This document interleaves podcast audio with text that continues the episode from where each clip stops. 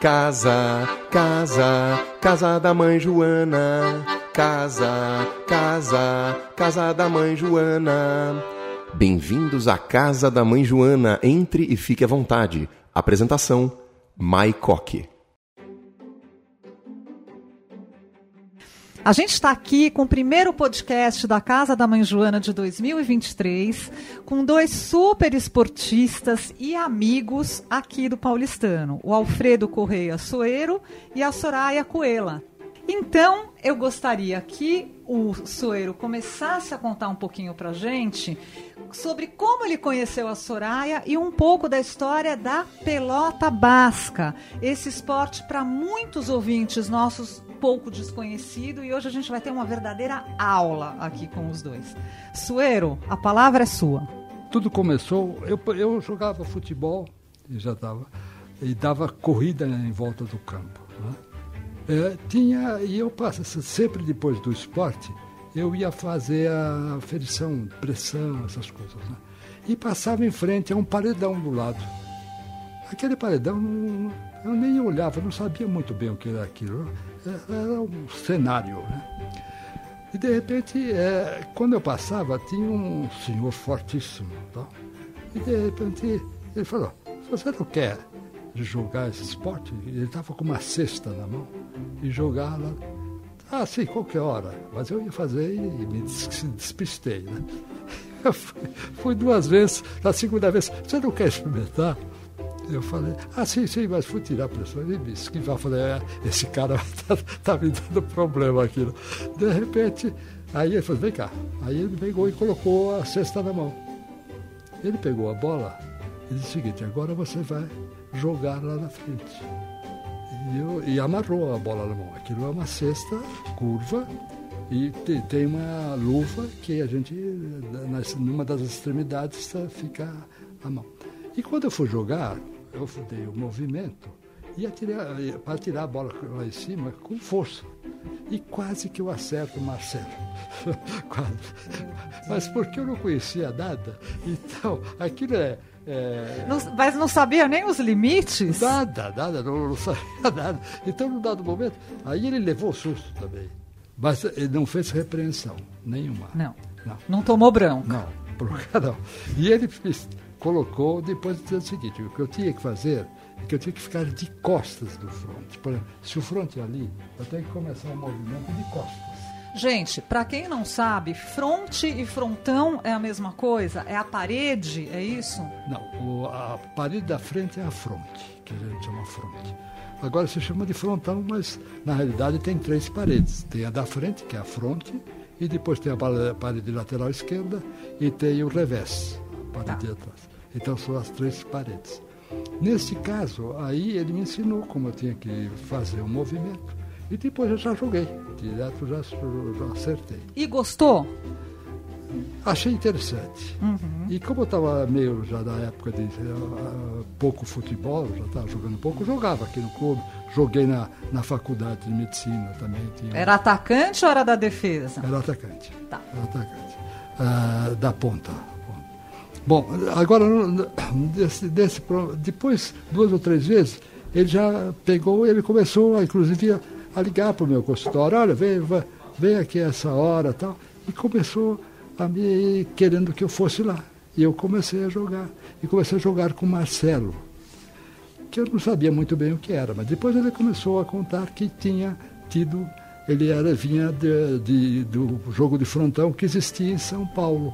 Uhum. Eu nem sabia que tinha. Isso em que ano? Isso foi em 60. Eh, não, em 70, 70 e poucos. Tá. Mas na realidade, essa questão dos frontões eh, podiam, eram livres até 64. Uhum. Ainda depois de que entrou uh, o ditador da época, uh, foi, foi proibido. A mulher dele era muito religiosa e dizia que. A mulher do Marcelo? Não, a mulher da, da, do ditador. Ah, do ditador. Do okay. ditador. Ela dizia que eh, era muito prejudicial para as pessoas. Tá? Então ele resolveu proibir o jogo. Só que o Marcelo estava indignado, porque proibiram o jogo do frontão, uhum. mas não proibiram o jogo da, das corridas de cavalo Porque corrida de cavalo é exatamente o mesmo sistema. Porque frontão era um jogo de aposta. É um jogo de aposta. Conta um pouco, eu achei tão interessante isso. É, o jogo de aposta, porque na realidade uh, as pessoas têm sempre um. Enquanto está havendo o jogo, tem indivíduos uh, falando, dando a possibilidade da pessoa apostar durante o jogo. Eu quero jogar naquele. Naquele jogador. Naquele jogador, o Pedro. Tá? Uhum. Eu aposto uh, 50 reais no Pedro. Aí tem o outro que, que joga 25 no, no Antônio, entendeu? Então eram jogos assim, de, e de acordo com havia, estava ocorrendo o jogo, as pessoas iam mudando a aposta. Entendeu? Ah, podia ir mudando. Podia, podia ir mudando, né? E nessa época, você tinha me falado que tinha o quê? Três frontões em São Paulo? Quatro frontões. Quatro, que eram era, um era onde foi feito no Anhangabaú, o buraco do, do, do, Ademar, que falavam, né? Hum. É, buraco do Ademar. É, buraco do Ademar, que era em frente ao Correio. Uhum. Né? Depois, próximo, tinha no, no Cine Cairo. Uhum. Que lá o Cine Cairo, o prédio, era, um, era, uma, era uma cancha. Tá Depois tinha uma outra na, no Brás, lá na, na, Praça do Brás, lá tinha um frontal profissional. E tinha um outro profissional, profissional na Rua Bela Vista, que fica perto do, do Mosteiro de São Bento. De onde era o jockey? Que era o jockey. Era o jockey. Que, que, que pegou que era o frontão. Uhum. Quer dizer, na realidade o jockey, e outra coisa que o Marcelo estava muito irritado, é que na realidade aquele prédio passou para o jockey, que o jockey não tem nada a ver Aquilo era um frontão. E que o frontão foi tomado.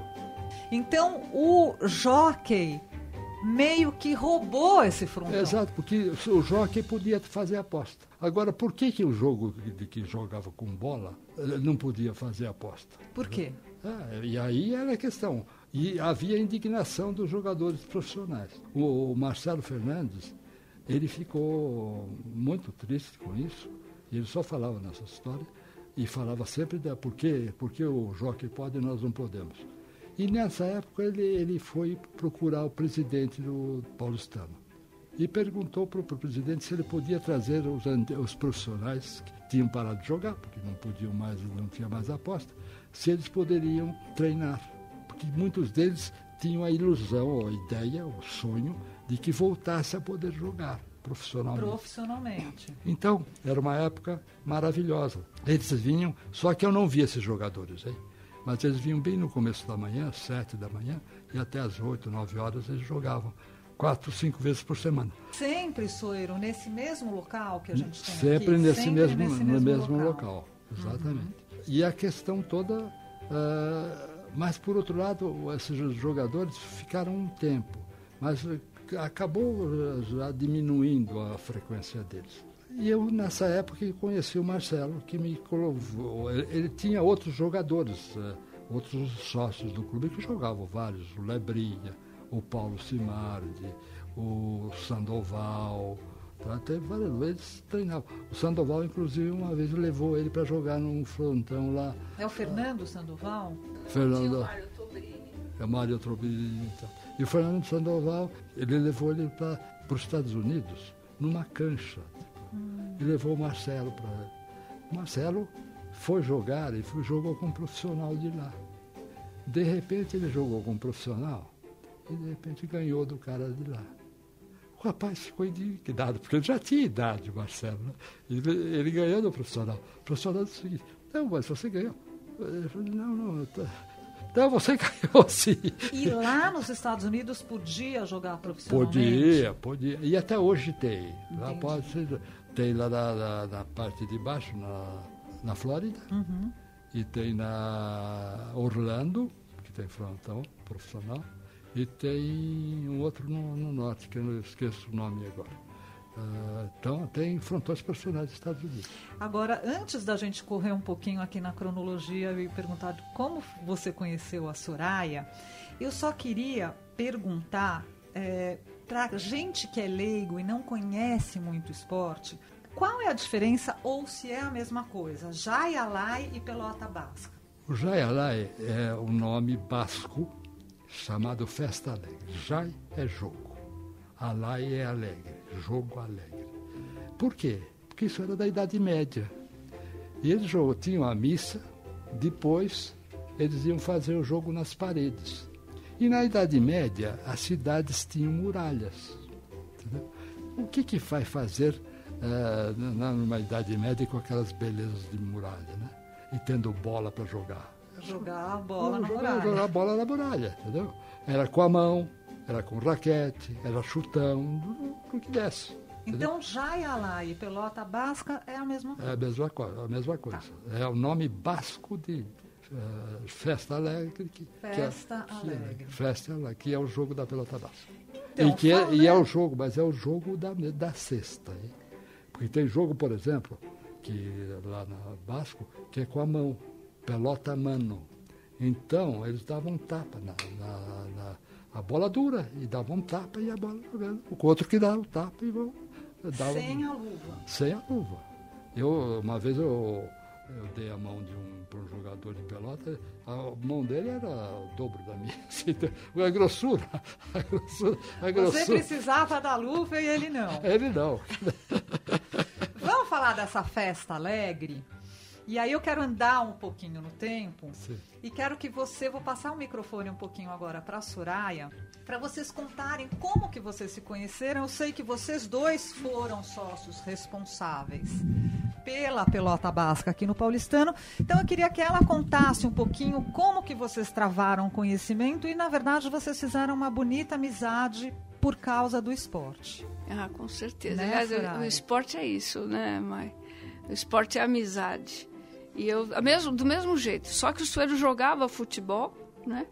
E eu estava andando na pista do clube. E eu, uma pessoa que todo mundo conhece aqui no clube, que é o Miguel Sérgio do Vale, que estava andando com ele. Famoso Miguel Sérgio. Eu não lembro os detalhes, até fiquei de perguntar para ele, mas ele me levou até o Suero, porque acho que eu olhava muito para aquela quadra, aquele jogo exótico, né? O Jaela era muito, é muito exótico até hoje. É, as pessoas sobem na parede para poder pegar a bola em cima. É espetacular. E aquilo fascina todo mundo que passa por lá. E o Sérgio me levou e me apresentou o doutor Suero. E a mesma coisa que o Marcelo Fernandes fez com ele, ele fez comigo. Ele pôs a cesta na minha mão. E eu comecei a jogar. Do mesmo jeito que o, que, que o Marcelo fez com ele, o doutor Suero fez comigo. E passaram-se os anos, eu jogando ali, é, e eles com muita paciência jogando comigo e um pessoal muito divertido, Paulo Simardi, o Renato, filho do Sueiro, que chegou a jogar mundiais também, é, me, me tinham muita paciência comigo. E mas não existia esse jogo não, não é feminino na época não se jogava mulher não jogava já ela né até que o Sueiro, e ele vai contar melhor essa história, ele foi para uma reunião internacional e voltou entusiasmadíssimo porque ele falou agora tem essa modalidade feminina que é o front tênis. Tinha tudo a ver comigo, porque eu joguei tênis e essa raquete que e na mesma quadra que é o frontão, né? Podia se jogar com a raquete de tênis. Não, a Soraya não é que ela jogou tênis. A Soraya foi super campeã de tênis, chegou a jogar Roland Garros, Wimbledon, enfim, várias medalhas, troféus. Então, esse é uma parte extremamente importante aqui na nossa conversa. Né? Não é uma entrevista, um bate-papo, mas eu precisava contar isso dela. Então, vamos retornar aqui. Quando eu coloquei a cesta na mão da Soraya, e ela pegou, jogou, já jogou com facilidade lá em cima. Né? E ela se jogou umas vezes, e depois eu falei, o que você está achando? É gostoso, parece um balé. Para ela, é. como o balé. Para mim. Então, mas é, a mesma coisa que o Marcelo fez comigo, eu fiz com ela. Coloquei a cesta na mão dela, ela começou. Só que ela começou a acertar as bolas, né? Porque a, o, a dinâmica do, do, do tênis é bem diferente da dinâmica do futebol. Né? Então foi isso. Ela achava que ela parecia um balé. E parece um balé mesmo, precisa de técnica para jogar. Como o tênis, né? O tênis a gente não pode sair jogando. Você tem que ter aqueles fundamentos. Você joga também, mas você sabe. Então, eu não sei se tive facilidade, mas eu tive um bom professor. E daí vem uma grande amizade que perdura até hoje, né? Ah, com certeza. Então, é, eu acho que é uma oportunidade bacana da gente falar que o esporte, além de ser é, algo que equilibra a mente, é, que faz muito bem para o corpo, ele cria laços. Com certeza. Né? Então, eu tive até é, o prazer de conhecer o Sueiro na sua casa Isso. e vejo que vocês têm um grupo muito grande né, de pelota basca e, é, e eu acho que é uma coisa muito interessante né, para a gente passar para as pessoas como é, é, a amizade quando gira em torno do, do, do, do, do esporte. E hoje vocês têm é, alguma dica para quem queira começar esse esporte que ainda é considerado exótico? É, o que, que vocês poderiam é, dar de primeiras informações assim para quem quer desbravar? Existe outras, além do Jaialai, que é, uma, é realmente o esporte que o Sueiro participou e jogou, e o Renato também a vida toda, o Sandoval, o Tobrini. Existe um, uma modalidade que a gente joga que é a paleta goma, que também faz parte da pelota basca. Na verdade, pelota basca são 12 modalidades esportivas, porque aquilo foi se desenvolvendo frontênis, paleta, que são com raquetes diferentes. Os jogos todos na mesma, na mesma quadra. Então hoje a gente tem a paleta, goma, é, goma é a, é a, bola, que é de borracha, mas a paleta que é uma raquetinha de madeira. Hoje já não é mais de madeira, perdão. A madeira é a raquete é de fibra. E nós jogamos lá todos os dias, a partir das seis, sábados e domingos. Então a Quem paleta. Quiser ai, venha, se aventurar venha, e, a, venha. e a, se juntar a esse grupo maravilhoso que eu tive a oportunidade de conhecer, é só. Só chegar. E é, mais uma curiosidade em relação ao Soeiro é que ele é um grande psiquiatra. Então eu gostaria é, de saber um pouquinho, que você me falasse um pouquinho a relação entre o bem-estar, o esporte, essa coisa da, da parte social na vida das pessoas e também falasse do livro, acho que mais de um livro, né? É, que você escreveu, eu gostaria que você desse a dica aqui para os nossos ouvintes que também são leitores. Tá bem. Bom, deixa eu primeiro dar uma, uma introdução que eu acho que é importante. Uh, em, em 1980 e poucos, uh, o Marcelo, que ele, ele que cuidava, tinha uma pessoa que fazia as cestas e as bolas. Né? E aí o que acontecia? Num dado momento, ele estava desentendeu, era um, era um, era um basco que morava em Santos, e, e resolveu não, não comprar mais cesta dele. E aí eu estava Pô, estava acabando a sexta. Falei, Marcelo, está acabando a sexta.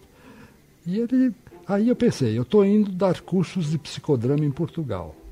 Porque eu ia, durante nove anos, eu ia uh, uh, duas vezes por, uh, por ano, de, de, de, no, período, no primeiro semestre e no segundo semestre. E eu falei o seguinte, bom, tinha estava acabando a sexta. E eu falei, bom, eu estava dando curso em, na cidade do Porto, eu falei, eu vou até a parte basca. E fui na. Depois que terminei o trabalho, fui numa, numa ferrovia, peguei um trem, peguei um trem, que parei numa divisória que não sei direito onde era, e depois fui até, até Guernica, né? que, é o, que o Marcelo falava em Guernica, uma bela cidade lá da parte basca. E na, em Guernica aí que eu contei aquela história. Quer dizer, eu fui comprar cesta, mas não vendiam cesta na, na, nas. Então o que aconteceu foi o seguinte, aí eu, fui, uh, eu fui, cheguei num, num, num, hotel chamado Hotel Orly, eu, o nome eu gostei, fui, entrei e me hospedei no hotel. Fui no Hotel Orly e perguntei, eu falei, onde que eu posso comprar cesta? Eles não sabiam onde podia comprar cesta.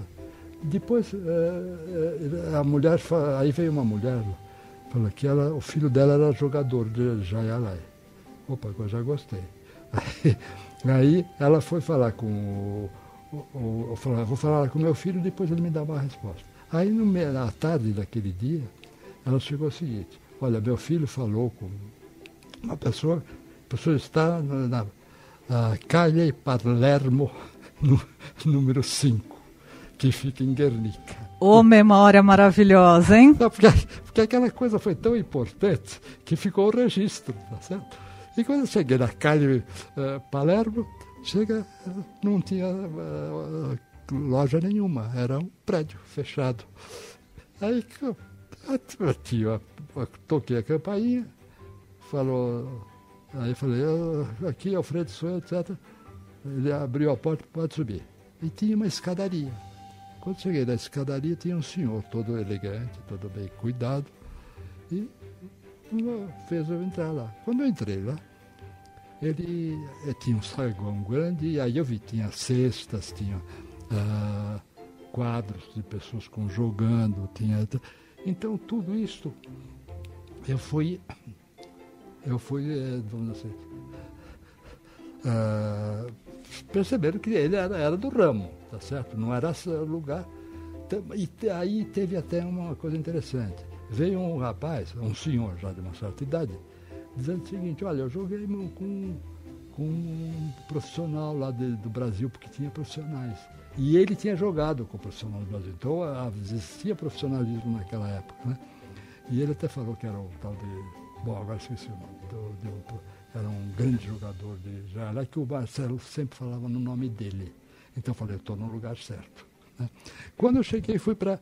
É, aí, esse, esse senhor disse o seguinte: hoje à tarde, você quer assistir um jogo de Jaralai? Eu falei, vou. Opa, ótimo. Então, e, e, aí eu já reparei que quando eu entrava nos bares, sempre tinham placas de ser jogo em em, em Guernica, jogo e não sei o quê. Em várias cidades sempre tinha um jogo de, de profissionalismo, mas não era variava dos bares, entendeu? É, e, mas eu fui num deles e aí ele foi lá no frontão, eu vi o jogo e para começar ele foi muito questionado. O pessoal veio vários jornalistas falando com ele. Eu nem sabia que era jornalista, não, mas todo mundo falava com ele. E depois ele me também, ele também não falou nada. Tá? Aí foi, bom, agora vou te levar até o, o cesteiro, porque lá na, no frontão tem um indivíduo que faz as cestas. Então. Só, vou só fazer um comentário. A cesta que você fala é aquela luva que eu vi, né? Não, é a, não, a cesta é o arco. Sim, é o que a gente põe na mão, é o que vocês colocam na mão para jogar. É isso É mesmo. porque a gente que é leigo, para a gente parece cesta de basquete, parece cesta de a cesta, na verdade, é essa. É, é a raquete, não, não, mas raquete, ela é presa é, na mão. Ela é curva. É um, ela é coisa, presa na mão. É, na mão, mas tá. ela, é, ela, é curva. Tá Sim, ela é curva, ela, mas ela é presa, é presa na mão e você enfia como se fosse uma luva. Exatamente. Tá. E aquilo era feito em Santos, mas o Marcelo se desentendeu lá com o, o Vasco. Lá. Então, bom, mas aí eu fui lá. Gente, fofocas do Jaialai, hein? Ah, tem isso, outros, isso tem outros. Passado. tem muita fofoca. Ah, tem, tem, claro que tem, claro que tem. Tem algumas interessantes. Acho que a gente vai ter que fazer um podcast 2 da Casa da Mãe Joana só das fofocas do Jaialai. Vamos, Soraya? Vamos, Sueiro? Vamos. Então tá bom. Mas aí, continuando, essa, essa, essa parte de Portugal. Não, mas aí veja o seguinte. Depois da, que eu eu fui falar com o cesteiro lá, encontrar no bar, combinei com ele, paguei, foi tanto, assim, paguei. Eu vou daqui uns, um mês ou dois tá, vão ser entregues no, no Clube Paulistano. Porque eu dei o, o endereço do Paulistano. E foi, não aconteceu outra coisa. Dois meses veio, veio um pacote lá da, da parte básica e veio ele foi entregue. Aí quando nós abrimos, aquela alegria de, de meia dúzia de cestas inteirinhas e tal. Foi uma, uma coisa fantástica, né? E aí, falando da sua carreira de psiquiatra, né, que a gente tinha mencionado aqui, gostaria de saber é, sobre os livros que você escreveu e se você pode é, falar um pouco da relação do esporte com é, a cabeça das pessoas, o bem que faz, enfim, fazer essa correlação, porque eu acho que, a meu ver, uma coisa anda muito ligada, anda é. muito junto com a outra, né? Primeiro é. fala dos livros. Tá. Não, eu vou falar o seguinte, o que aconteceu foi o seguinte, eu tive também uma, uma coisa na, na, minha, na minha profissão, né, como psiquiatra. Eu uh, comecei a... Porque meu pai ficou doente mental. Eu, eu ia fazer engenharia e meu pai ficou doente mental. Eu parei do. mudei do, da, da engenharia e fui fazer psiquiatria. Foi essa coisa, é uma coisa importante. Aí, quando eu comecei a. Aí, o que tinha foi estudar lá, lá, lá no SED Sapiense, que tinha um curso de, de psicologia, psiquiatria clínica, lá com vários professores e tal. Eu, como médico, queria ver a parte mais da biologia, não é? E comecei a estudar bastante de livros de, de psicologia e psiquiatria. Mas a psicologia era, a, naquela época, o que mais importante era a psicanálise, tá? com Freud, a terapia, a, a doutrinando Freud e tal. E eu continuei estudando, inclusive li muito, tinha toda a obra do Freud, estudei bastante o Freud e tal. Mas surgiu um Marcelo Fernandes na minha vida, que num dado momento foi o seguinte, uh, existia um, um médico, uh, um, um, médico lá na, em Viena, ele era ator também nas horas vagas, ele fez psiquiatria, mas ele fazia terapia através do teatro, não mais da palavra, do teatro. Né? E esse indivíduo, bom, tanto que quando foi a coisa mais surpreendente, quando eu estive em Viena, anos depois, e lá era o lugar em, em que tinha, num do, do, dos lugares era o, o, consultório do Freud, e no outro era a, a sala do, do, do Moreno, Jacob Levi Moreno. E este indivíduo, o que aconteceu foi que ele é, começou a fazer sobre o teatro, né? E aí ele teve um a, abriu um campo da psiquiatria muito grande, que nossa vida é feita de papéis, né? a forma como a gente se relaciona com as pessoas. E também era mais que questão de ver a espontaneidade, porque na psicanálise é mais a história do inconsciente, consciente, consciente, no inconsciente, sexo, sexologia, etc.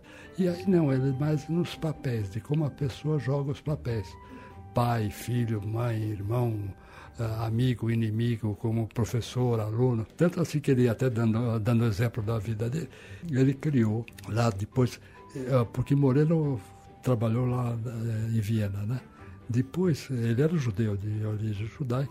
Em 1900, depois, quando, em 1935, ele foi para os Estados Unidos. E ele desenvolveu mais até o psicodrama nos Estados Unidos. E nos Estados Unidos ele, ele fez até um, um, um, um hospital que era todo de teatro. Quer dizer, as pessoas, todos, eh, qual, tudo que surgisse era como a pessoa se relaciona com as outras. Então, o psicodrama foi criado por ele? Por Moreno. Moreno, ele, inclusive, disse o seguinte: o problema, o problema não é consciente ou não inconsciente, ele é, é questão da espontaneidade. A saúde mental está ligada à espontaneidade. O que as pessoas como elas lidam com as coisas. Aí eu me senti melhor, me senti mais do jeito de medicina. É, eu queria comentar sobre dois livros muito importantes seus, Instinto de Plateia e Psicologia Sem Cérebro. Esses livros, é, eles estão à venda, porque eu acho que assim o ouvinte aqui da Rádio Paulistano também é leitor. E eu gostaria de recomendar esses dois livros, porque eu fiquei muito interessada na nossa prévia conversa e a Soraya também comentou que o instinto de plateia tem muito a ver com o esporte.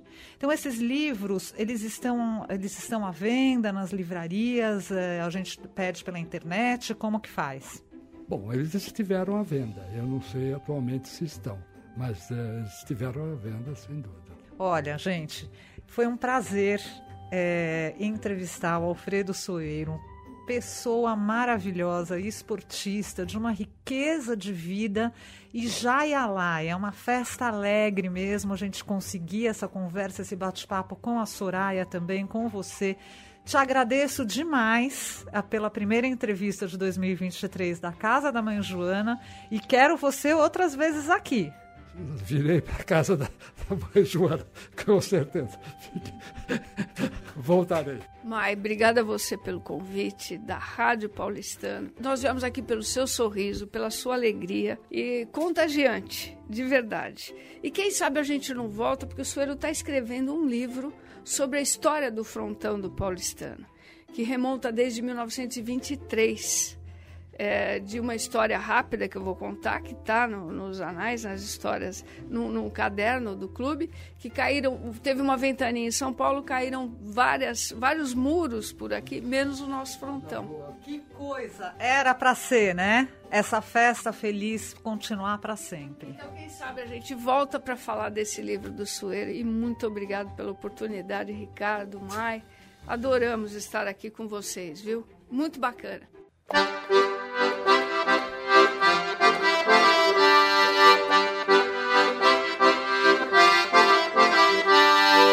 Você ouviu Casa da Mãe Joana. Apresentação Mai Coque.